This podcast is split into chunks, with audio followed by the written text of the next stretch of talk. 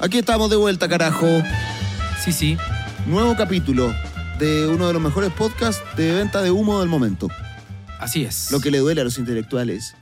lo que le duele al estudiante de filosofía. Uy, esos hueones. Citando autores. Dicen puras estupideces. Aquí estamos, en esta conversación distendida sobre psicología, sobre sociedad. Filosofía. Filosofía también, ¿por qué no? Desde qué el no? particular punto de vista de Manolete Ugalde, un académico, profesor, otrora asistente de todas las cátedras posibles de, de la Universidad de Chile y Portales. Sí. Y por otro lado, le yo. faltaba plata. Y, y usted, pues, maestro. Muchas gracias. Comediante. Un gran comediante. Yo no voy a decir nada más que no sea un gran comediante. Muchas gracias, amigo. Entonces, la comedia y, y la. Aunque no es un podcast de humor, no es un podcast de humor. Pero la comedia, la visión de la comedia, de la realidad y la visión de, De la, la ca- academia De exacto. convergen en esta linda charla. Es una charla no convergencia, sí. Así es. Una convergencia. Te Convergencia voy a poner social. frente a pista para tu wea. Tirando mensajes subliminales, weón. No están, no sí. en un buen momento de ir. No, pero uno firme junto a, a las convicciones que cree. No lo voy a decir muy fuerte porque queda grabado y después me van a cagar.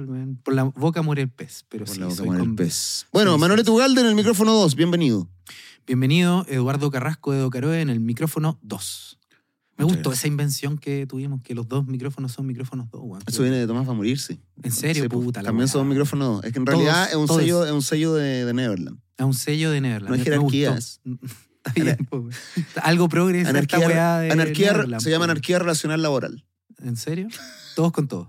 To- todos con todos. Sí, Todo es con todo eso. está bueno eso. Eh, bueno, amiguete, un agrado saludarle después de estos dos capítulos exitosos que al parecer en la ficción eh, se grabaron en distintos días, pero en realidad lo grabamos el mismo día. Qué rabia me das como rompes con las ilusiones, weón, cuando se te place, weón. Sí. Porque en Sí. otro momento lo sostuvimos, pasó piolísimo y un día te dio no sé qué tipo de clase de ira y quisiste romper con todos los sueños de que grabábamos sistemáticamente toda la semana. Sí. ¿Qué es lo que intentamos hacer? Exceptuando cuando Es que tenemos sabes que yo creo que es una suerte de excusa. Porque en el, escuché el capítulo, el último que salió, pues, el de la cultura relativizada. Al- el que salió hace una semana. Exactamente, que fue el que grabamos. Grabamos dos el mismo día. Fue el que grabamos eh, El, segundo. Sí. Y claro, mi, ca- mi cabeza ya no daba. Entonces, eh, parece un monólogo tuyo. Entonces, quiero que la gente entienda que cuando grabamos dos capítulos, en el segundo, mi cerebro ya se marchita. Mira, bueno, Porque no le puedo seguir a este cuando hagáis un mal capítulo y solo hayamos mal- grabado un... No, digo, no, cuando tú es una sensación tuya, pues, weón, que yo hablé todo el rato. Cuando ocurra eso, ya vamos a, a- solo grabamos un capítulo, lo voy a denunciar. A decir, weón, esto no es porque grabamos dos capítulos. No, no, no. da igual, hay, no hay fue mal veces capítulo, no fue mal capítulo. Fue un capítulo monológico. monólogo, pero, pero yo fui un buen como sí, weón, sí, partner. también lo escuché, también lo escuché. Sí, estuvo bueno, Me estuvo claro. Pero no me acuerdo muy bien qué hablamos. ¿No, no te acuerdas de lo que hablamos? Hablamos de la cultura relativizada. No hablamos del relativismo cultural, de, de- intentamos explicar qué era esta, este enfoque o este modelo respecto a la... Voy a sacar mi mochila de plano, ¿no? permiso. eh, Atravesando todo el plano. Sí. Mira, para que pase piola, digamos. Puta la weá, weón. Bueno, hablamos de, de cómo se entendía la cultura desde el relativismo, ¿cierto? Y en el sentido de que cualquier producción humana, ¿cierto? Eh, más allá de la naturaleza intacta, primordial y primigenia, era eh, un constructo cultural. Y intentamos de dar con el autor que comenté la semana pasada, Clifford Geertz, el antropólogo eh, cultural norteamericano, que en general eh, una buena forma de entender la, la disposición o la construcción de la cultura era a través de los símbolos, los significados, de lo lingüístico. Y ahí hablé de la idea eh, de la cultura como algo semiótico. ¿Te acuerdas que, que lo hablamos? Ya. Más o menos intentamos de hablar ¿Verdad? eso eh, y también de los problemas que traía una, una idea o una noción de cultura eh, que, se entendía meramente como entramado de palabras, de símbolos, de prácticas, y que no comprendía, en el fondo, algo muy central, que la cultura es una parte importante de lo humano, pero también hay otras divisiones o instituciones sociales relevantes, como la política, como la economía, como el poder, eh, y que eh, suponen ciertas cuestiones como la disciplina, el maltrato, eh, la dominación. Eso fue lo último que intentamos de hablar. Y ahí tú dijiste algo que me pareció muy bonito y que te lo devuelvo, ¿no? Que dijiste algo así como, ah, bueno, pero también supone entonces el relativismo cultural una idealización, que fue algo sí. muy, muy notable. Y sí, pues, supone una fantasía de lo que es la cultura. ¿Verdad? Parece que con eso terminamos el capítulo anterior. Y, y- y- fue el peldaño orgánico, natural, para el tema que nos convoca hoy. Sí, así es. ¿Qué Ahora, es? O sea, ya una vez explicado Ujú, eh, de forma eh, general, igual nos adentramos un poco en lo que es exactamente la, la cultura o, cómo vamos a tomar el concepto para los temas que vienen. Eh, nos adentramos en el tema de la alta cultura y la baja cultura. Es decir, empezamos a, como a desmenuzar Mm. ese, ese término. claro. ¿Existe? ¿Qué chucha es? Eh, qué relaciones hay, qué efectos produce el reconocer determinada cultura como alta y otra como Mm. baja, Mm. eh, qué es lo que ocurre ahí.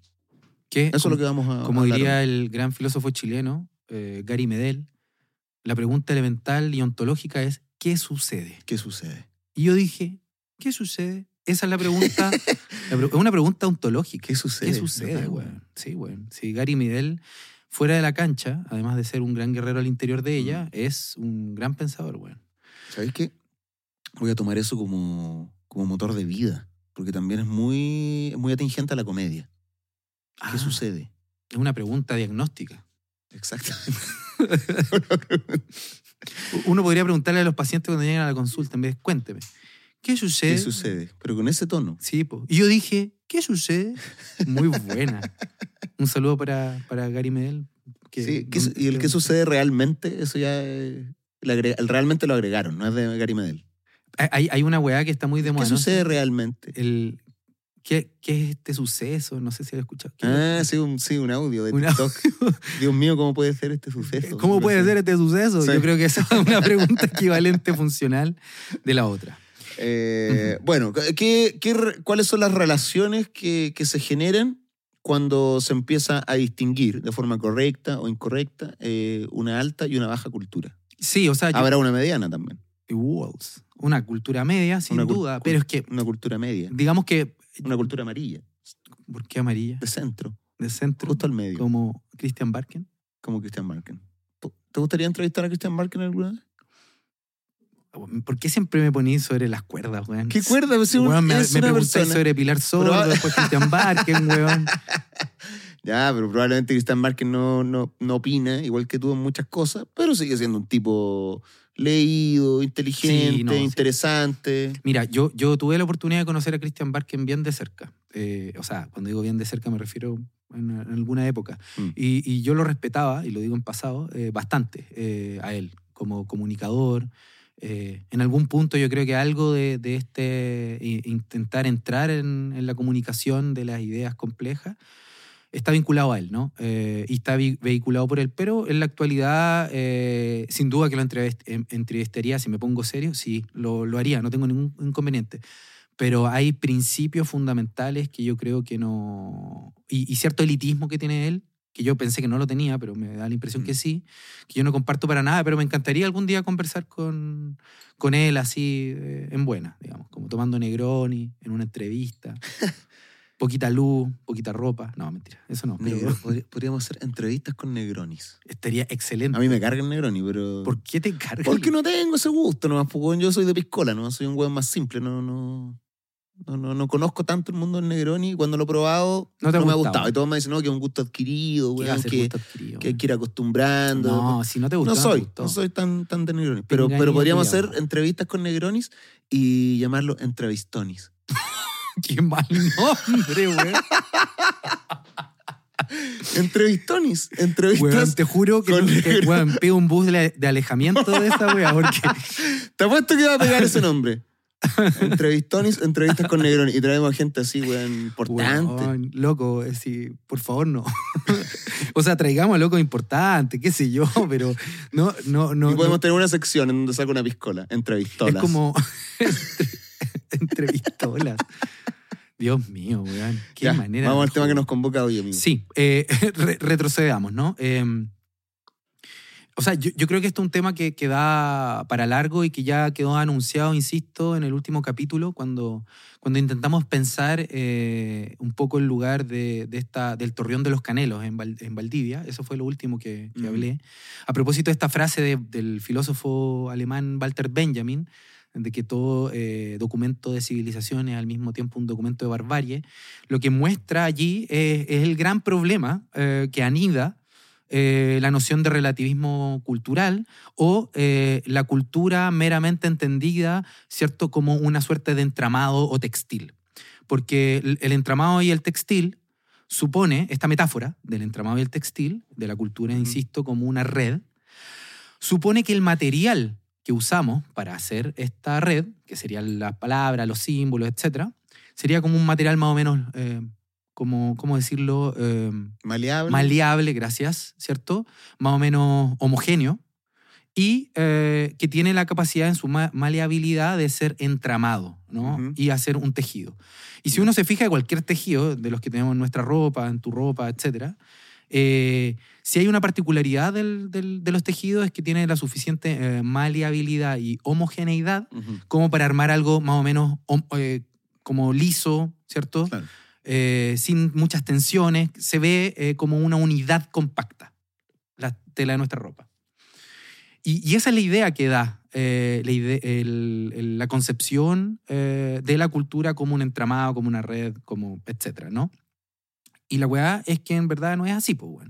Sino que eh, los materiales que habitan en una cultura eh, son materiales muy diversos, son heterogéneos, o como me gusta ocupar palabras complejas a veces, Ujú. heteróclitos. Es decir, que, eh, dicho en simple, que hay materiales que no juntan ni pegan, pero hay que juntarlos y pegarlos. Y si no juntan y pegan, O, ponerlo a un la- o ponerlos al lado, uno al lado del otro, simplemente. o a veces no. O sea, claro, puede ser ponerlo al lado, juntarlos, pegarlos, pero hacerlos convivir, ¿no? Ujú. Coestar. Pero ese coestar, más que una- un entramado, parece ser que es un ensamblaje. Y me gusta la palabra ensamblaje porque eh, suena mucho más tosca y eh, el, el ensamble ¿no? no supone necesariamente que todo calza perfectamente. ¿no? Eh, entonces, como una. Yo, yo podría decir, me gusta esta palabra, ¿no? La cultura sería más bien como algo hechizo, más que un. No supone que entramado mezclado, en realidad. no termina de estar mezclado, Mm. pero intenta estarlo. ¿Cachai? Porque una, algo- una mezcla supone efectivamente una homogeneidad mayor de la que algo que dos cosas intentan de ponerse, pero no, no, no terminan nunca de sobre articularse, ¿cachai? Entonces, si, si pudiéramos decirlo así, yo pensaría que la cultura es más como una muralla, ¿cierto? Eh, eh, callejera, por ejemplo, la que está el Gabriela Mistral en Santiago, que está llena de papeles, ¿no? Y papeles unos pegados sobre otros, que algunos rompen, luego escriben un graffiti, luego pegan otro. Si uno mira desde lejos, tiene una cierta unidad, pero realmente un montón de cuestiones pegoteadas que son más asintácticas de lo que uno pensaría, ¿vale? ¿Y por qué estoy comentando esto? Porque efectivamente unas se pegan sobre otras, hay gente que rompe pedazos, otras que ponen otras, luego intentan de pintar blanco, eh, quitan el color, se vuelven a ver pedazos de las anteriores. Es una cuestión mucho más tensa, conflictiva, eh, es un campo de fuerza. Pero ¿ya? imagino que el problema de eso es la generación de identidad, ¿o no? ¿En qué sentido? En el sentido que la cultura de tiene como, o- o como fin eh, el que se genere una identidad en base a, a la cultura, sentirse parte de eso. Eh, Claro. puede ser como- considerado como, no sé, un dispositivo de, de control, de unión. Exacto. De hecho, lo hablamos en el Lo hablamos en el capítulo pasado. pasado, sí. Eh, y claro, este pegoteo de cosas eh, cuesta que forme una identidad. Es la crítica que siempre se le hace a Chile, que es un pegoteo de weás y que, y que finalmente no tenemos una identidad clara y Claro. que tenemos cosas de acá y, que, y de allá. Entonces, eh, como desde el punto de vista utilitario, no, Mm. quizás no es tan... No tan, o sea, no tan funcional. Claro, es una crítica súper válida, ¿no? Eh, y, y legítima y vigente respecto a la noción de identidad. Pero nosotros hemos tenido la oportunidad de conversar en Mm. otros capítulos, en los que grabábamos en Free Solo, eh, concretamente el del padre, que creo que se llamaba Encachuflar, no me acuerdo. Mm, Pero ese, en ese capítulo, Qué buen si te- capítulo ese, weón. si, si te acordáis, ah, ¿en serio? ¿Te gustó? Qué buen capítulo. No, me acuerdo. Eso cuando hablamos del, del, del libro. Del De la- libro de, de, ¿cómo se llama? Este? No no de un italiano, Sí. un psicoanalista italiano. Mm, sí. Chucha. Se me olvidó el nombre. Ya, eh, no importa. Eh, bueno, pero efectivamente, era un capítulo sobre la figura del padre y del cuidador. Mm. Y, y en ese capítulo nosotros hablamos un poco de la construcción de la identidad y yo te comentaba que eh, hay que repensar la noción de identidad, no como algo textil, eh, nuevamente, como algo totalmente cerrado sobre sí, total, eh, homogéneo, etcétera, continuo, sino que la identidad, según Freud, en sus textos de 1915 al 1920, por ahí, en esa época, él habla en el fondo que el yo sería un conjunto de pedacitos de otros, ¿cierto? Que se pegan, que uno va pegando y en esa construcción se arma una suerte de identidad, que no es nunca completamente unitaria, ¿ya? Esto lo desarrolla en Introducción al Narcisismo, en Duelo y Melancolía, luego un poco más adelante lo desarrolla en Psicología de las Masas y Análisis del Yo. No voy a dar un jugo con esto, lo que quiero decir es que el psicoanálisis, si ha permitido entender algo, es que la identidad eh, es un conjunto de identificaciones, de pedacitos de identificaciones con otros, ¿ya? ¿Y por qué comento esto? Porque la identidad nunca termina de cerrar. Es más parecida a este muro del GAM. Y entonces, si las identidades son necesariamente así, siempre, no es problemático que una nación no tenga una, una identidad homogénea, global, total, que lo logre integrar todo. E- Ese no, no es un problema en sí mismo.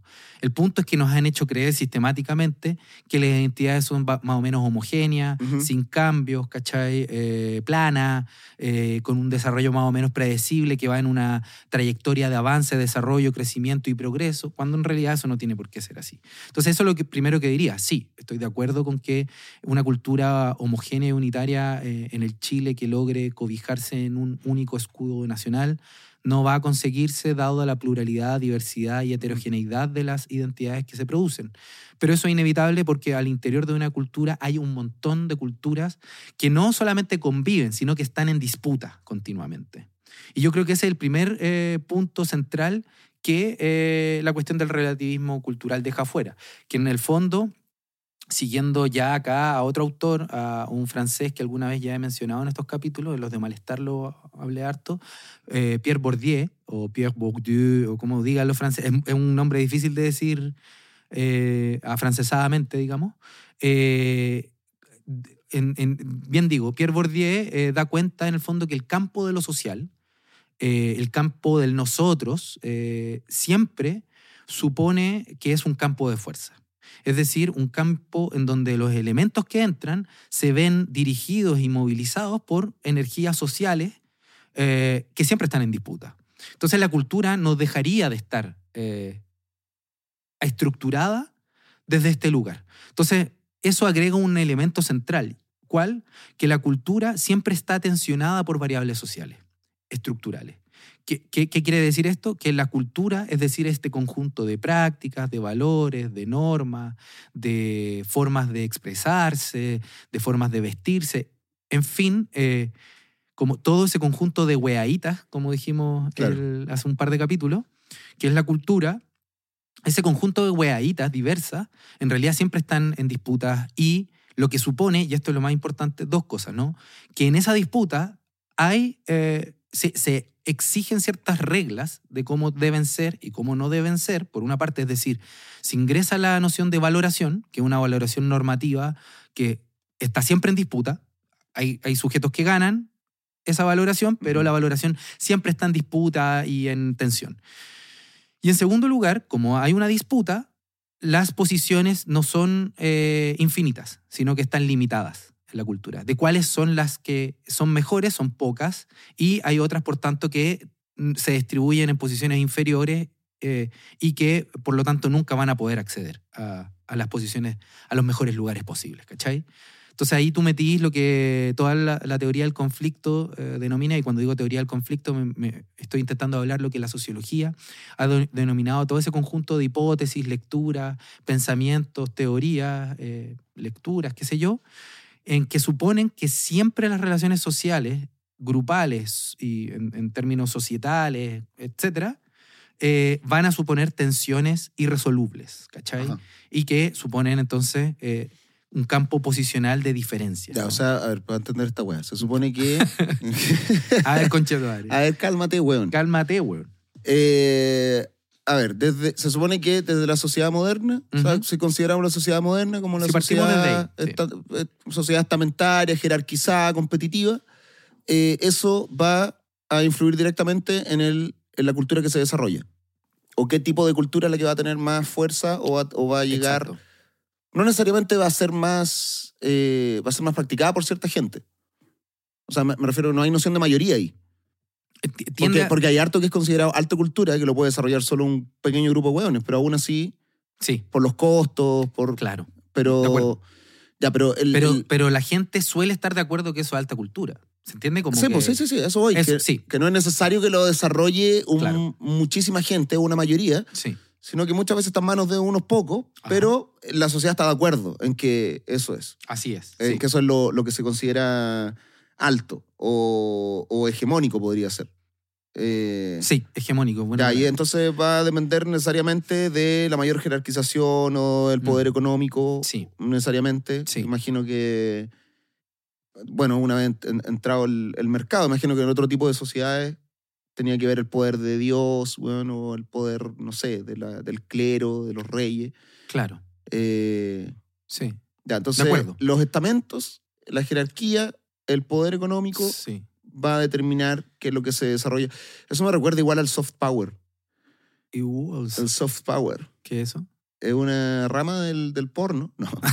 Una- no, soft power es una, es una denominación a cómo los países influyen en otros países eh, con su cultura. Ah, perfecto. ¿ya? Es, es como, es como dominar otros, ter- otros territorios, otras culturas, no invadiendo, no desde el belicismo, Claro. sino con la cultura, lo que hizo Estados Unidos durante mucho tiempo. Y sigue. Eh, o lo que, no sé, pues hace Corea del Sur, por ejemplo, con la música. Eh, Claro. que son, son formas de, eh, de penetrar en otros lados con la... ¡Qué hueón! de entrometerse, de incursionar. Eso, eso. Sí, de, de penetrar en, otro, en otras culturas con su propia cultura. Con su propia cultura, sí. El, el soft power. Está, bueno eso, bueno. Sí, o sea, yo creo que ahí hay un punto, ¿no? Que, que te pediría que, que lo pospongamos, eh, porque en, ¿Cuál de eventualmente el soft powers. Ah, Porque va- vamos a terminar llegando un poco allí. Lo, lo que me interesa más bien es pensar en términos más estructurales y luego más... Den- dentro del Estado-Nación, más que fuera. Por supuesto. Luego pensaremos, es inevitable que actualmente los estados, eh, naciones, digamos, han hecho agua eh, en relación a la idea eh, ideal que tenían, porque están sumamente atravesados por, por otras culturas, ¿sí? Y por culturas que, que son foráneas, que son hegemónicas. Mm. Entonces, sí, estoy de acuerdo, pero lo dejaría como para un par de escalones más. Y contestando un poco a la reflexión que acabas de hacer, sí, justamente. Es decir, todas las sociedades, todos los grupos sociales, en todas sus expresiones, en todas sus weaditas, eh, se articulan a través de lo que Max Weber llama como estratificaciones, ¿ya?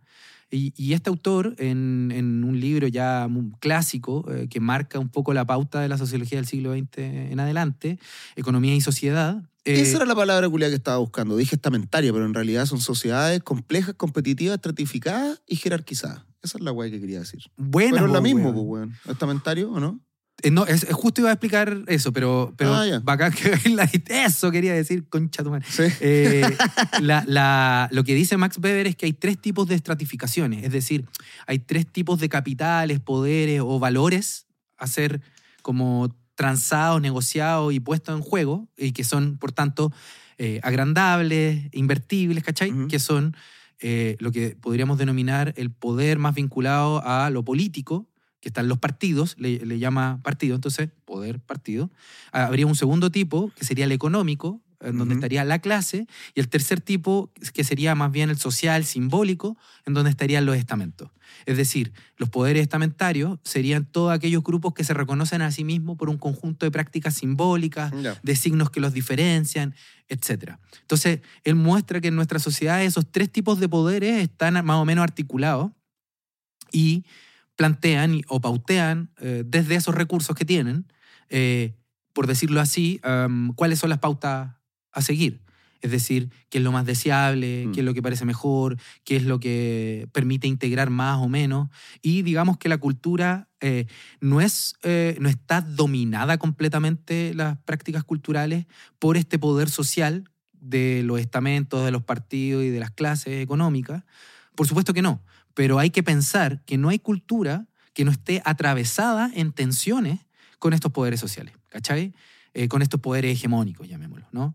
Y yo creo que eso es lo que eh, hay que articular y volver a, pensar, porque si no, vamos a considerar que la cultura es nuevamente como una suerte de, agua, agua caliente de manzanilla, ¿no? Como donde cada uno habita, así como algo muy como sano, ¿no? Como mm. cada uno en la suya. Y no, pues, el punto es que si uno se da cuenta, eh, la televisión, la misma educación formal, promueven eh, ciertas pautas, ciertas prácticas, ciertos valores, ciertas formas, ciertos estilos de comportarse, de interactuar eh, y de qué es lo bueno y lo malo, lo bello y lo feo, etcétera, que sin duda emergen de, de, ciertos grupos que en, en clases, estamentos eh, y mm, partidos tienen eh, mayor poder de decisión sobre qué es lo bueno y lo malo.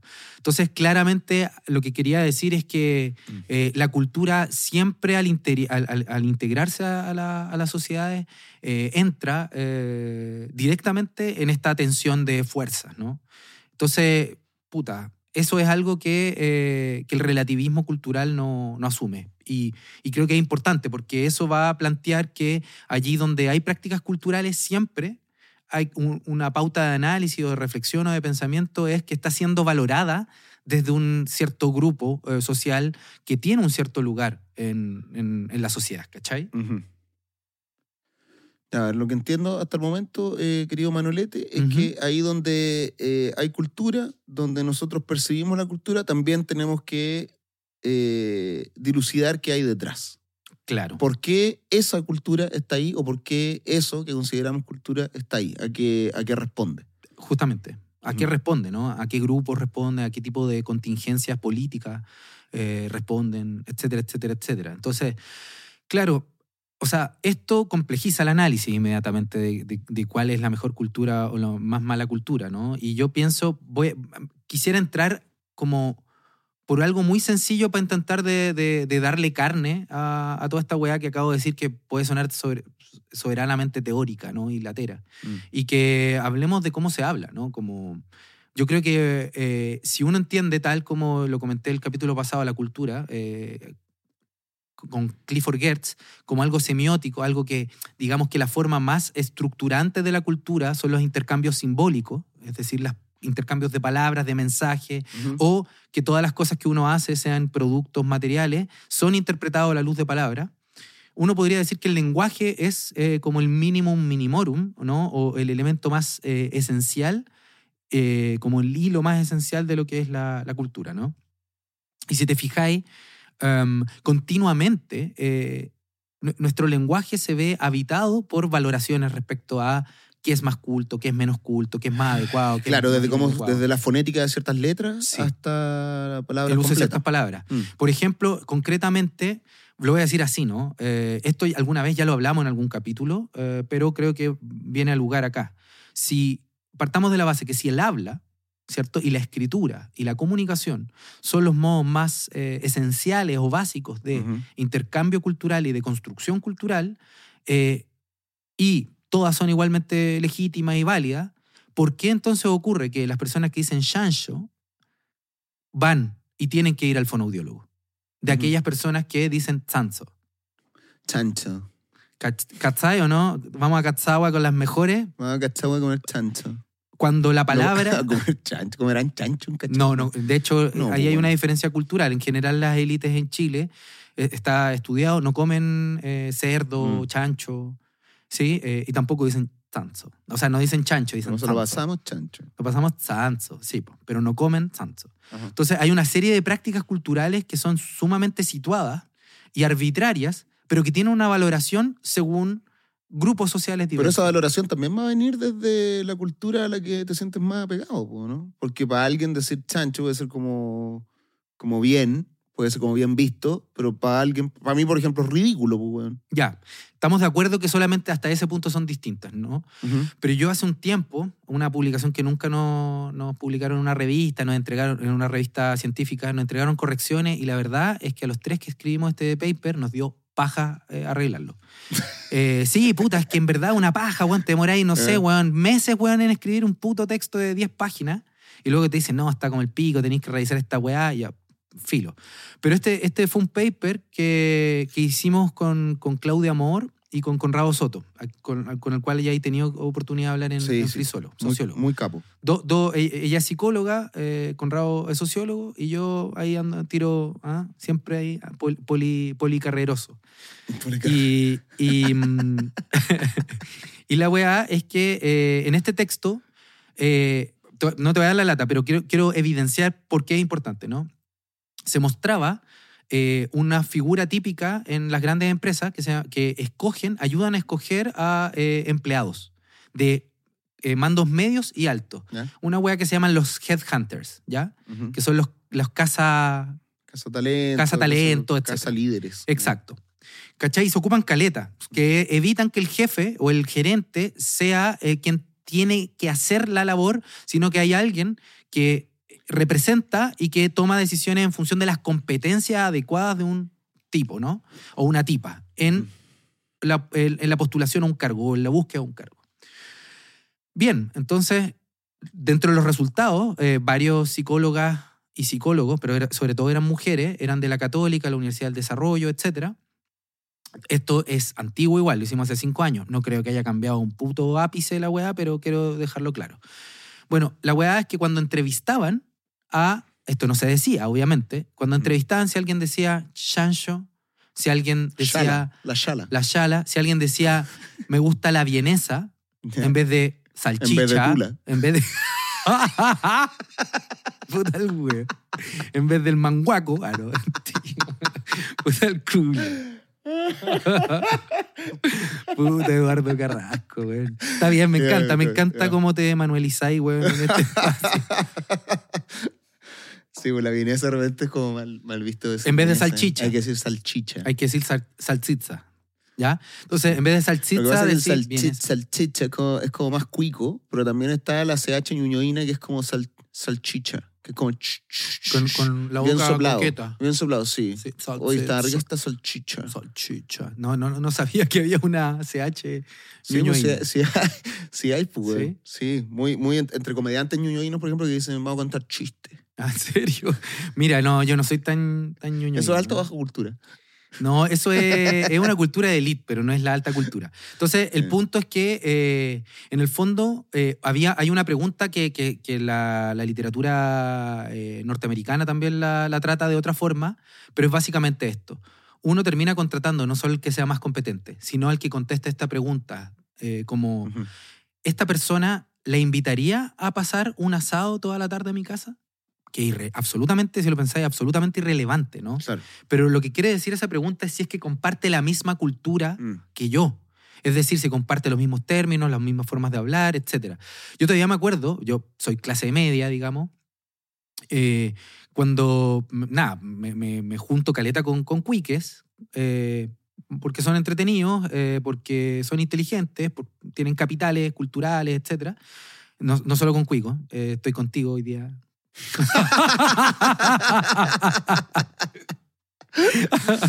bueno, y la weá es que yo, para mí era muy natural tomar once, que a ellos le dicen tomar té, y para la once, no sé si a ti te pasa, bueno, además tú eres de regiones, entonces Tú también... decides tomarte. Tomar once. Chúpalo entonces. Puta la weá. Me cagaste, weón. No, conche su madre, Ya. weón. Ya. Ellos, ellos toman el té. toman el té, claro. Mm. Y cuando yo tomaba once, eh, puta, era característico, mi mamita lo hacía, comer completos con té, po, weón. Mm. Y esa weá es aberrante para los cuicos, po, weón. Mm. Comer completos con té. Que, weón, no tienen nada de aberrante, sino que es dif- diferente, ¿cachai? Pero si tú llegás a decir en un tipo de conversación eh, de gente de élite, sabe inmediatamente que tú no eres parte de ellos. Entonces, ¿por qué eso es importante? Porque genera diferenciaciones y estratificaciones desiguales por motivos arbitrarios. ¿Cachai? Por eso es importante. O sea, da igual que nosotros le digamos chancho, o le digamos chancho, o le digamos tanzo, en realidad da igual. Pero hay una dimensión Mm. de estratificación eh, en el lenguaje que hace diferencias eh, por ello. Claro. Lo mismo con, la, con una palabra que a mí me... ¿Tú, mi- la, la profe, ¿Te acordás de la profe de lenguaje? Era María Teresa Prieto, la campana. ¿Cómo, ¿Cómo la voy a olvidar? Si nos mostraba siempre su, su anillo de Paco. Sí, y la boquita verdad. te quedó donde mismo Sí. cuando decíamos Paco. Bueno, ella decía que la. la- Estaría feliz en estos momentos con la ley Naim. sí. Eh, pero decía que la diferencia fonética de la CH, por ejemplo, en, en el norte se pronunciaba mucho más fuerte. Claro. Y debe haber ahí alguna weá o cultural o del, del- del lugar, no sé, de por qué pronuncian así. Entonces, decía, eso es un gran ejemplo de que no necesariamente tiene que ver con, eh, con algo social bajo o alto o, o con una estratificación económica, sino que a veces el entorno, el, el lugar tiene simplemente otras prácticas. Obvio. Y, e- y es el punto, que así debiese ser, ¿no? Pero las weas no son así, po. Es decir, eh, voy a decirlo de otra forma, ¿no? Eh, que lo hemos conversado, pero hay una serie de, de- de formas de hablar, eh, de comunicarse, de tomar decisiones eh, de palabras eh, que tienen consecuencias sociales relevantes, ¿cachai? Ujú. En si pe- permiten o no pololear, etcétera. Como me, Mm. me acuerdo una que me pasó y por eso lo voy a comentar. Una vez fui a la casa una, hace hartos años, una chiquilla que me gustaba y como que estábamos saliendo y que su mamá era eh, cuica eh, y, tenía, y era académica, era muy bacán. Eh, y eh, en un momento como que, nada, pues bueno, ella me llevaba, esta es mi lectura, ¿no?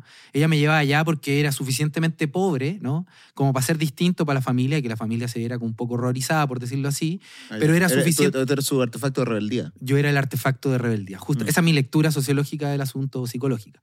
Y, pero era suficientemente igual para poder hablar de corrido con la familia y soy un guan que igual Ujú. y a puro esfuerzo he intentado manejar po- política, poesía, un montón de weas. po. Porque quería ser más, o sea, en algún momento me sentía menos po, weón, en mi vida, ¿cachai? Entonces, me acuerdo que estuvimos hablando de política, de Jaime Guzmán, tenía una pareja que era más cuica aún, ¿cachai? Eh, y yo me sentía a la raja, dije, bueno, estoy de igual a igual, weón. Como logré que todo esto que aprendí, eh, weón, valiera la pena para estar de igual a igual. Voy al baño y escucho así al pasar que la mamá dice, oye, este amiguito tuyo, eh, Me robó la billetera. Me- este concha tu- no, no, dice, es bien aspiracional, Mm, ¿cachai? Y yo, weón, me sentí más humillado que la mierda. Lo que era cierto, yo obviamente en Sí. sus términos soy Reco- aspiracional. Recordemos que en el colegio te denominábamos el, el chano fino. El chafi. El chafi.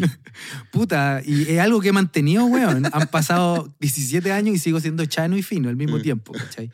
Como que, puta, pero el punto que, que trajo costo ahí, pues obviamente ella, bueno, ella consiguió lo, lo que quería, esta chica con la que, que era que su mamá se diera cuenta que yo era un, un. Kuma, no, no soy Kuma, pero de clase media, o- que no era de su clase, y, y- y- y me miró con condescendencia. po. Oye, qué bueno este esfuerzo que ah, él Ah, hace claro. como para llegar acá. Y yo no, no entendía. Y probablemente lo que me delató, porque algo me delató, eh, fue mi lenguaje, por los tipos de palabras que ocupo. Porque yo digo bien esa. y- O sea, es que, bueno, yo he escuchado a, a, a Digo colocar. He, he hecho estudios de campo, de verdad. En, en mi, Sí, bueno, en mi trabajo de, de cómico, eh, muchas veces me he insertado en ciertos grupos solamente para sacar información, weón, para escuchar. De verdad, Mira. un trabajo que hago. De repente me, me, me siento, weón, en algún bar, weón, y escucho cómo hablan. Y, bueno, no solo el lenguaje, weón, a veces hasta el olor, weón. te lo juro. Ah, La te- ropa, el olor de la ropa, weón, el, olor- Sí. el- el- como que... eh, Son que- pequeños como- detalles. ¿Ah? Son muy pequeños detalles, Sí, pero son... son pequeños detalles, ¿cachai? Uno puede creer, ah, puta, pronuncié mal una palabra y, weón, quizás estos culiados estaban pendientes de, de una etiqueta ínfima, weón, que se te veía en la ropa, ¿cachai? O el olor que Claro. tenía y, weón, o cómo llegaste caminando. Es Sí. como, de- de- para los weones que, que la clase es importante, eh, hasta, hasta ese punto, en donde tienen que de verdad comportarse como un, como un sedazo para, para ver quién entra o no a su círculo, weón, son, de verdad que son otras weas que entran en, en análisis. Sí, pues absolutamente. O sea, entran en análisis eh, los detalles. Siempre me gusta esta frase, ¿no? En los detalles está el infierno o también el cielo, ¿no? El diablo está en los detalles. El diablo está en los detalles. Exactamente. Y eh, y en las diferencias de clase están allí los detalles, ¿no? Eh, cómo se habla. Y, y por eso también, ¿no? La, la gente, uno, uno se da cuenta, la gente de regiones que es más o menos de cierta élite, no, no la más ah, alta, viene a Santiago y habla distinto y no ingresan a las grandes élites de, chilenas del país. Entonces, ¿por qué estoy dando toda esta vuelta eh, por el lenguaje, los detalles del lenguaje y la clase? Porque si desde un par de palabras hay diferencias sociales, que se representan y distanciamientos y, no, y, y, y, y, que privan la posibilidad de la unificación o la integración de grupos sociales diversos por, no sé, decir colocar, por decir vienesa, por decir once, chúpalo entonces, o por decir eh, cualquier otro tipo de palabra, que hay caleta, hay caleta de palabras, Sí, sí, sí. ¿cachai? Weón, como, bueno, es enorme la Mm. cantidad de palabras culiadas que, que yo no domino porque no soy parte de eso. Imagínate en otro tipo de prácticas culturales, es decir, cuando te mira alguien con condescendencia, ya está, porque hoy qué tierno, ¿no?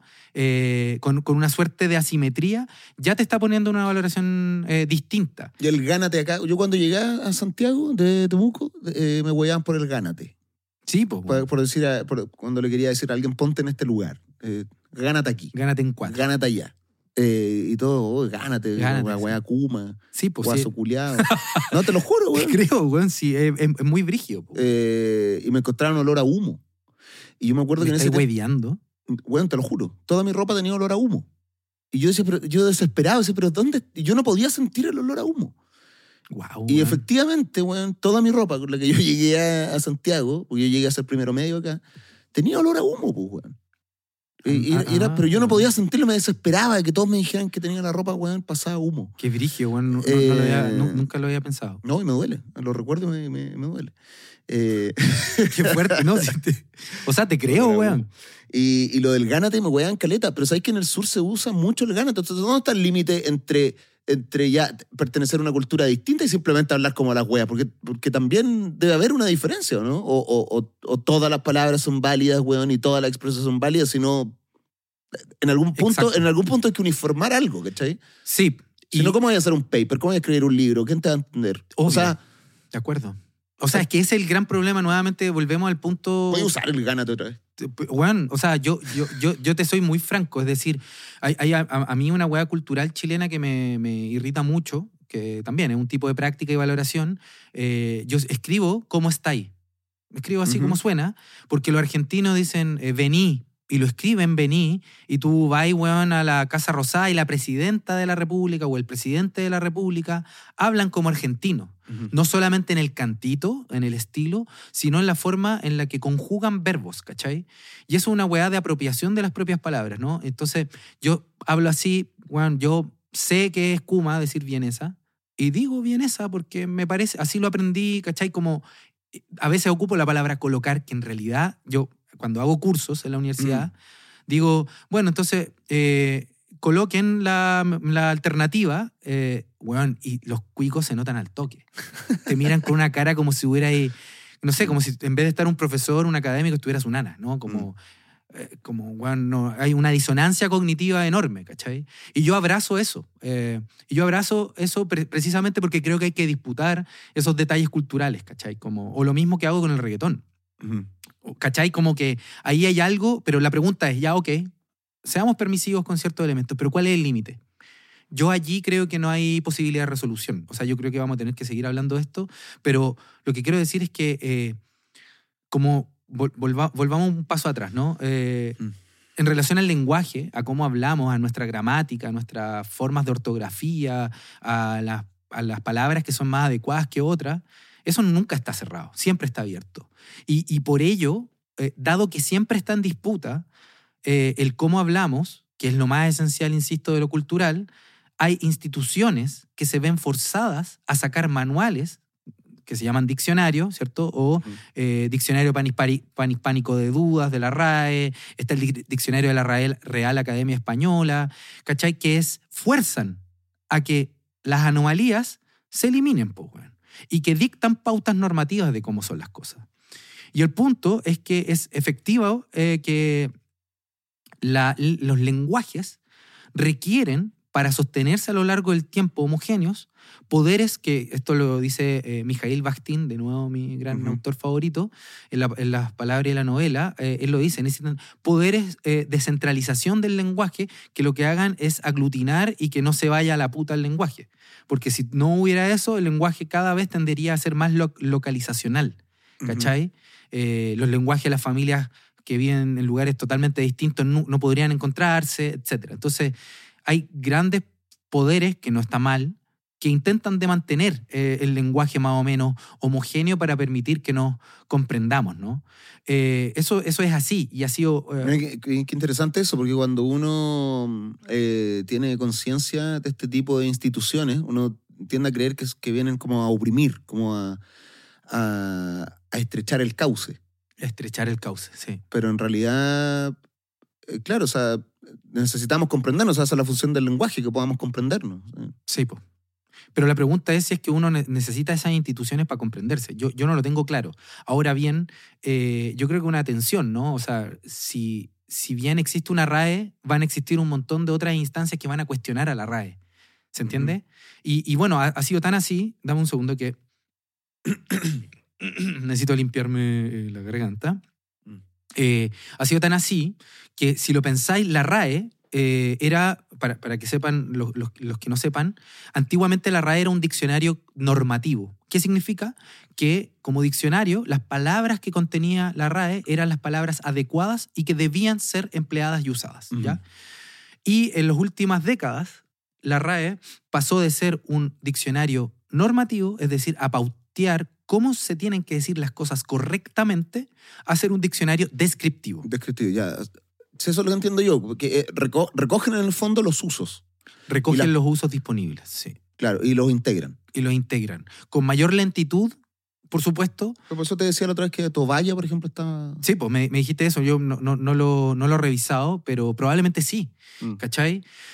Eh, integraron hace ya un tiempo el hueón, ¿cachai? Como eh, con una serie de usos. Entonces, lo, lo que, si te fijáis ahí, la RAE en algún punto se vio obligado como institución a ceder el lugar normativo que tenía, de Mm. pauta, de regla, a uno descriptivo, porque en realidad una sociedad podía ir mucho más allá de los límites que la RAE iba a imponer. Es decir, la RAE iba a perder, tenía todo que perder si es que se insistía en ser así de rígida. Iba a terminar Claro, siendo no, iba- absol- no- no iba a poder contener. no iba a poder contener el, la- el dinamismo del lenguaje por una parte y la evaluación crítica que la sociedad le iba a hacer, ¿cachai? Como, por eso, entonces, ¿qué quiero decir con eso? Que hay una institución que igual eh, intenta de sostener y que recibe muchos millones del- del- de la corona y de empresas española, ¿cierto? Y también internacionales, para poder sostener el lenguaje castellano eh, tal y como lo conocemos. Pero si te fijáis ahí hay un poder centralizador. El Mm. punto es que un, o sea, yo, yo, yo diría esto, ¿no? Nuevamente entrando en estas cuestiones aporéticas o, sin, o callejones sin salida. ¿Qué era aporético? ¿Aporía? ¿Qué era Ca- aporía? callejón, un callejón sin salida. Ah, ya. Es decir, algo irresoluble, que no, no logra como una, eh, una oposición eh, que no logra, que no puede terminar de resolverse. O sea, porque siempre va a perder, ¿no? Entonces, eh, volviendo atrás, eh, esas instituciones permiten eh, tener cierto margen de control sobre ciertas cuestiones, pero al mismo tiempo es necesario el dinamismo de crítica social, de cuestionamientos que permitan que el lenguaje vuelva a cobrar la vida que siempre ha tenido la- en, en su diversidad de prácticas. Porque no hay- ¿qué, qué permite señalar que hay una forma correcta de hablar y no hay una forma correcta de hablar? La verdad de las cosas es que eh, fuera de las instituciones eh, más formales, que en su formalidad requieren eh, formatos y estilos particulares como el derecho, como la medicina, como la psicología, como etcétera, que tiene usos, ¿cierto?, bien litúrgicos del lenguaje, bien eh, la- las iglesias, las Sí. Eh, la pregunta es por qué en otras formas, en otros espacios tendría que ser tan rígido dicho uso, ¿no? Si igual va cambiando con el tiempo. Yo ahí no tengo una respuesta, ¿no? ¿Y cuál es el límite también para eso? Yo tampoco tengo la respuesta, pero lo que sí me parece importante señalar es que hay un poder continuo que permite dos cosas. Al, al mismo tiempo habilita a que ocurran encuentros, pero también ahoga y asfixia eh, ciertos modelos y formas de, comunicarnos eh, en conjunto, ¿cachai? Y yo creo que esa es la, el- el- la más importante que, que me interesaba como el, día de hoy eh, avanzar eh, o pensar respecto a lo más elemental que es el lenguaje. Pero yo creo que si, si le damos una vuelta hay un millón de, de, de- de cuestiones, ¿no? De cómo se han, no sé, la chipeteada que está, como hay un millón de palabras que, que han, que han eh, calado profundo y que a mí me interesa eh, pensar que el lenguaje, gracias a las redes sociales eh, y, al- y a la inmediatez que entrega esta, es- ha sido inevitablemente mucho más dinámico que, que en otros momentos históricos. De hecho, había algo que yo quería comentar, eh, hace un- no sé si te, te parece que puedo comentar eh, sobre la Real Academia Española, Mm. que, que una, una anécdota que me interesa, dame un segundo, porque, puta, bueno, no me sé todo de memoria, pues, bueno. Ya que eh, esto salió este año en un periódico español, eh, que no me acuerdo cómo chucha se llamaba, pero bueno, ¿El da, da igual. No, no, era un, el Confidencial. Confidencial. El Ah. Confidencial. Eh, salió en el Confidencial eh, y es un artículo bien entretenido, para mí, eh, de Carlos Prieto y Paula Corroto, ya que salió en marzo de este año y se llama Se creen los dueños de las palabras, así se llamaba. Dice, ¿cómo la RAE y la Fundeu se aniquilaron por celos y dinero? Y yo me puse a leer... ¿Qué es la Fondeu? ya, para cualquiera que haya estudiado periodismo o algo similar. Fund- eh, Fundeu eh, o Fundeu era una fundación así, la zorra. ¿Qué era la Fundeu? Era una eh, organización que había creado F, que F, la agencia F, es una agencia de noticias internacional. Hay cachado que, que aparece. Sí. eh, ya. Y esa organización se dio cuenta que, puta, había un montón de periodistas que tenían dudas respecto a cómo chuchas escriben ciertas cosas. ¿Cómo escribo? eh, lo escribo en castellano, en inglés, Ujú. lo castellanizo y puta, tenía un millón de, de preguntas. Entonces, es- eh, F generó el 2005 una fundación que se llamaba Fundación de Español Urgente. ¿Ya? Y eso era Fundeu. Y era la raja, porque uno buscaba cualquier weá en Google, aparecía como la pregunta ya hecha de antemano y un artículo que te explicaba cómo había que, que ponerlo. Ujú. Y en un inicio podía haber sido un complemento a la RAE, mientras que la RAE contesta las grandes preguntas respecto a las grandes reglas eh, ortográficas, semánticas, gramáticas, etc. La Fundeu es algo más para lo inmediato, ¿no? El, periodistas que necesitan Ujú. eh, cachar cómo se escribe tweet y dicen, bueno, Claro, o los, o los plura- plurales, weón, de, de cierto anglicismo, weas raras. Si hay que pasarlo al español o no. Justamente. Ajá. Y la, la Fundeu eh, nació con financiamiento de un banco, el BBVA español, etc. Y bueno, empezó a irle la raja. eh, además, se metió rápidamente a las redes sociales. eh, mientras que la RAE ahí, monarca, guaguita, pensando que todo está normal. Pero en un momento se dieron cuenta que la RAE dejó, pasó a ser segundo lugar y Fundeu o Fundeu se pasó a ser un lugar Ujú. central de la lengua, weón. Al punto de que eh, hacían una serie como concursos y weá sobre las palabras del año, ¿cachai? Y cuando empezó la atención mayor fue tipo el 2013, ¿ya? Eh, que ahí se evidenció que eh, la Fundeu le estaba ganando a la RAE, pues, weón. ¿Cuál era la palabra del año? ¿Cachai? Entonces se competía y discutían esta weá y la palabra del año, el 2013, fue scratche, que es una forma de decir funa, cancelación. Y la RAE no le gustó nada a la weá, bueno, si esa palabra no sale en el diccionario de la Real Academia Esp- Española. Mm. Después, dos años después, la palabra del año era eh, microplástico, que tampoco era una palabra que estaba en la RAE. Entonces, Mm. Fundeo empezó a pautar el castellano al margen de la Real Academia Española. ¿Qué pasó? Para simplificar toda esta teleserie culiada, eh, que a lo que les interesa les recomiendo verla, que la RAE empezó a entrar en una crisis de la perra y eh, cambiaron al director y este director empezó a boicotear a Fundeu con los financistas que, de los cuales conocía y le quitaron el fin- financiamiento a la Fundeu. ¿Cachai? Empezó a irse en, en- en picada y toda la weá. ¿Y qué es lo que terminó ocurriendo? Que la RAE ahora financia a Fundeu. Entonces, nada, pues se los culió. Pues. Le quitó al del director, la gente y toda esta cuestión innovadora y nueva. Y como justamente acá viene el tema, ¿no? Justo cuando te estáis eh, cambiando las reglas del castellano, justo cuando estáis promoviendo innovaciones, eh, mucho más juveniles, mucho más eh, novedosas, mucho más directas, una institución de la lengua te dice, no, compadre, no, acá esto no es un puterío, esto, ah, volvamos al orden sacrosanto y con un movimiento de, de timón muy fuerte, Mm. la RAE se apropió de Fundeu y de hecho ahora ya no se llama Fundeu, se llama RAE-Fundeu, ¿cachai? Ujú. Entonces, todo esto que pueden parecer una serie de detalles da cuenta de lo importante eh, y de lo normativo que, aunque ya no lo es el lenguaje supuestamente, termina siéndolo. Ya, y ahí está ese aspecto que, que, que tiene cierto poder, que dirige, ahoga y asfixia. Justamente. Mm. ¿Cachai? Y si en el lenguaje pasa eso, en un montón de otras prácticas pasa eso. Ahora, y acá me gustaría ir como, eh, que algo que vamos a retomar el, el- el próximo capítulo de modo inevitable, ¿no? Pero que una cuestión que a mí me interesa mucho de lo que tú haces, Eduardo. Mm. Eh, y es cuando tú decís, ya, pero weón, como, ya, pero no todo es poder, o no te vayas ahí en esa, weón, como estamos cooptados en una cárcel, weón, en la cárcel de la discriminación y el clasismo, Ujú. ¿cachai? Como que ahí uno podría caer en ese lugar eh, súper pesimista, ¿no? Que un cierto lugar Foucaultiano, no, no es que Michel Foucault haya sido así, siempre, pero los Foucaultianos es como todo es poder, todo es control, estamos atrapados, ¿no? Como eh, que un poco irritante, ¿no? Porque es como si no hubiesen posibilidades de cambio, todo estuviera cagado.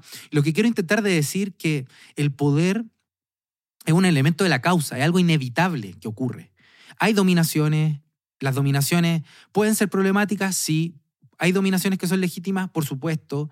Eh, yo creo que el punto de que haya poder, de que haya dominación eh, y de que haya eh, diversas formas de, de control es un hecho que hay que pensar y no considerar inmediatamente em, como algo negativo. Hay que pensar, obvio que tiene elementos negativos Mm. y que si son mal empleados, ¿no? Así estilo eh, hombre araña, ¿no? Como, gran, ¿cómo es? Grandes responsabilidades. ¿cómo la weá? Una gran responsabilidad. Oh, no, ¿cómo era la weá? Un, un gran, Gran poder, poder. implica una gran Gran responsabilidad. responsabilidad. E- Esa frase del tío Ben, así Tío se llama. Mira, weón, ni vi la película y bacán, me, acuerdo de esa weón. bueno, eh, es que yo no soy muy de superhéroe, weón. Pero bueno, eh, el tío Ben dice esta weá, un gran poder implica una gran responsabilidad, y es cierto que implica una gran responsabilidad el uso del poder, el uso de la fuerza, no supone de inmediato que eso es malo, ¿cachai? Ujú. Entonces yo quiero visibilizar que en la cultura están todas estas tensiones, que pueden haber problemas que son sumamente relevantes, que pueden haber grupos que son enormemente oprimidos, pero es inevitable que en la inscripción histórica de cualquier cosa, es decir, donde hay personas eh, Ujú. diversas, vaya a haber asimetrías, poderes, conflictos. Entonces, en vez de tirar, ¿cierto?, Eh, el balde con la, con la guagua, ¿cierto?, y el agua, eh, todo así por la borda, lo que hay que intentar de pensar, ya, ok, Esto Puta. me suena un poco al, al- a Carlos Peña y su análisis de la desigualdad. Que el problema no es que exista o no desigualdad, que es algo que en las sociedades complejas siempre va a existir. De acuerdo. El punto es qué tan legitimada está esa desigualdad. Justamente. E- Ese es, bueno, lo, lo decís de, de modo bien sencillo, apelando a, a don Carlitos Peña. Y sí, pues, weón, el, el punto no es la desigualdad, el punto es cuán eh, legítima o no, o Mm. legitimada o no es la desigualdad. De hecho, es muy interesante, eh, acaba de salir una entrevista hace unos días de, de Chantal Mouffe, o Chantal Mouffe. de La, la- ideóloga de la nueva izquierda. ¿Ah? Sí, pues. Ah, bien, weón. Pero, pero no sé si la, la- tuviste la oportunidad de leerla, weón. En la tercera creo que Sí. salió. Ah, no, no, en la entrevista no, pero he leído sus libros. Ella. Ah, yo, yo he leído uno nomás, así que qué bueno que hayáis leído sus libros. Ahí me contáis. O sea, sus libros debe tener muchos, pues, weón. No, no cacho, pues, weón, sí, la, la conozco poco. Ah, no, me equivoqué, weón. No es Mufe, eh, Mazucato. Puta, ¿quién es? No, ahí me cagaste. no. Sí, es, es otra. pero, otra, pero, esa es la que pero igual tenéis razón que Mufé o Muf fue eh, la importante para el Frente Amplio. O sea, lo que tú dijiste realmente Sí, la nueva sí, sí, sí, izquierda, sí, eso pero, es pero. Mazucato también. Ah, En, en el, en el punto, en el tema de la economía. Y Ah, hace poco vino a Chile a dar una charla y cobró millones, weón. Entonces hubo- salieron varias columnas como criticándola y, y como que hizo ruido. Entonces dije, ¿qué onda esta loca? Y, y- y Ah, leí. un- ya, sí. Mira, voy a, voy a echarle una leída. Yo no, no he tenido. Yo sí, lo, lo- lo que soy más malo en todas estas weas es de econo- en, en economía, es lo que me, me muevo, me muevo menos. Pero bueno, entonces, ¿qué es lo que dice Mu- Mufé? Que tiene que ver con lo que acabo de decir, con la idea del poder. Eh, y ella dice como, bueno, la izquierda, eh, debió haberlo dicho antes, eso sí, pero bueno, eh, la izquierda tiene un, un gran problema eh, y es básicamente que hay temas que cree que inmediatamente son malos, lo dice así. Entre ellos el tema de la seguridad, ¿no? Entonces, cuando la, cuando la izquierda vota el tema de la seguridad, porque es inmediatamente e innatamente malo, lo que está haciendo es ir justamente en contra de sus propósitos porque está yendo en contra de los intereses básicos de, una, de las personas de la sociedad. Mm. Lo mismo est- estaría diciendo yo, como, ok, hay poder, hay que tenerlo en cuenta, que las formas culturales que más aparecen a la luz son las formas más hegemonizadas, son las formas que han sido más protegidas, son las formas en que gente que tiene poder le pone más ficha, distintos tipos de poderes. La pregunta es, ¿es eso legítimo o no? Y eso es lo que hay que pensar, ¿no? Y, y pensar además si es que las culturas más eh, contraculturales, subculturales o más al margen, necesariamente hay que mirarlas como pobrecitos, son unos dominados, ¿cachai? Esa, esa pregunta, eh, que insisto, la vamos a conversar ya más el, el próximo capítulo, está, ya, ya lo avancé supuestamente la, la- vez pasada, pero está en un libro súper interesante que, denme un segundo para encontrarlo, weón. Acá está. Un libro muy interesante de dos autores que se llaman eh, Claude Griñón y Jean-Claude Passerón, que se llama Lo culto y lo popular, miserabilismo y populismo en sociología y en literatura. Y lo bacán que muestran esta weá es como, ya, ok, hay poder, reconozcámoslo. Pero no vaya a eliminar a la cultura como, ah, ahí están los hueones que tienen poder y que implantan las normas de qué es lo oculto, qué es lo bueno, y los otros pobrecitos, hay que cuidarlos, su cultura vale callampa, en verdad, porque nunca han podido demostrarla, ¿cachai? Él dice que ahí hay un problema en esa lectura, como que el poder y la dominación inmediatamente suponen que eh, realmente son malvados los que Mm. montan las pautas de lo que es cultural y son unos pobrecitos como nativos aquellos que no la tienen. No, pues hay formas de resistencia y de tensión que hay que ir pensando y, y a mí me, me gustaría como pensar el, el próximo capítulo un poco ejemplos en donde se den cuenta de, esta- de estas tensiones, ¿cachai? Eh, y de que no porque sea popular es malo, ni, ni tampoco porque sea, sea una práctica popular va a ser la zorra Mm. y hay que cultivarlo, ¿cachai? Como este tipo de abajismo torpe, eh, bueno, ahí hay que pensarlo, ¿no? Entonces lo que dejo avanzado tal vez es que hablemos el próximo capítulo de esto, del, de lo que, del populismo y el miserabilismo, es decir, esta relación rara a la cultura popular y a la alta cultura, y también eh, de una noción que, que vamos a tratar más en, en detalle y que se ha puesto muy de moda con la globalización, que es el, el omnivorismo cultural. Me parece muy bien. Sobre todo el primer tema. No sé si alcancemos a- al segundo, pero. Ahí vamos a ir ¿Quién sabe? ¿Quién sabe? Gran capítulo, amiguete. Esto no sería posible sin nuestra gran técnica. Así que gran un gran aplauso para, Un, un aplauso. para Yo Jo. Mato, Valentina, Marcelinos. ¿Se me va alguien? Tenemos una editora nueva, pero no recuerdo su nombre. Te- Que llegó ayer. Ah, llegó ayer. Perfecto. Bueno, un- Está editando nuestro capítulo. se llama Ah, Anto. Anto. Anto también. Va el aplauso para, todos ustedes. Gracias, gracias. Esto fue Charlas en un Pueblo Fantasma. Amigueta, ¿algún anuncio? Sí, solo invitarlos a que nos compartan, que es súper importante para el programa, para que funcione, que lo difundan, como ya ha ocurrido en muchos casos, así que lo agradecemos.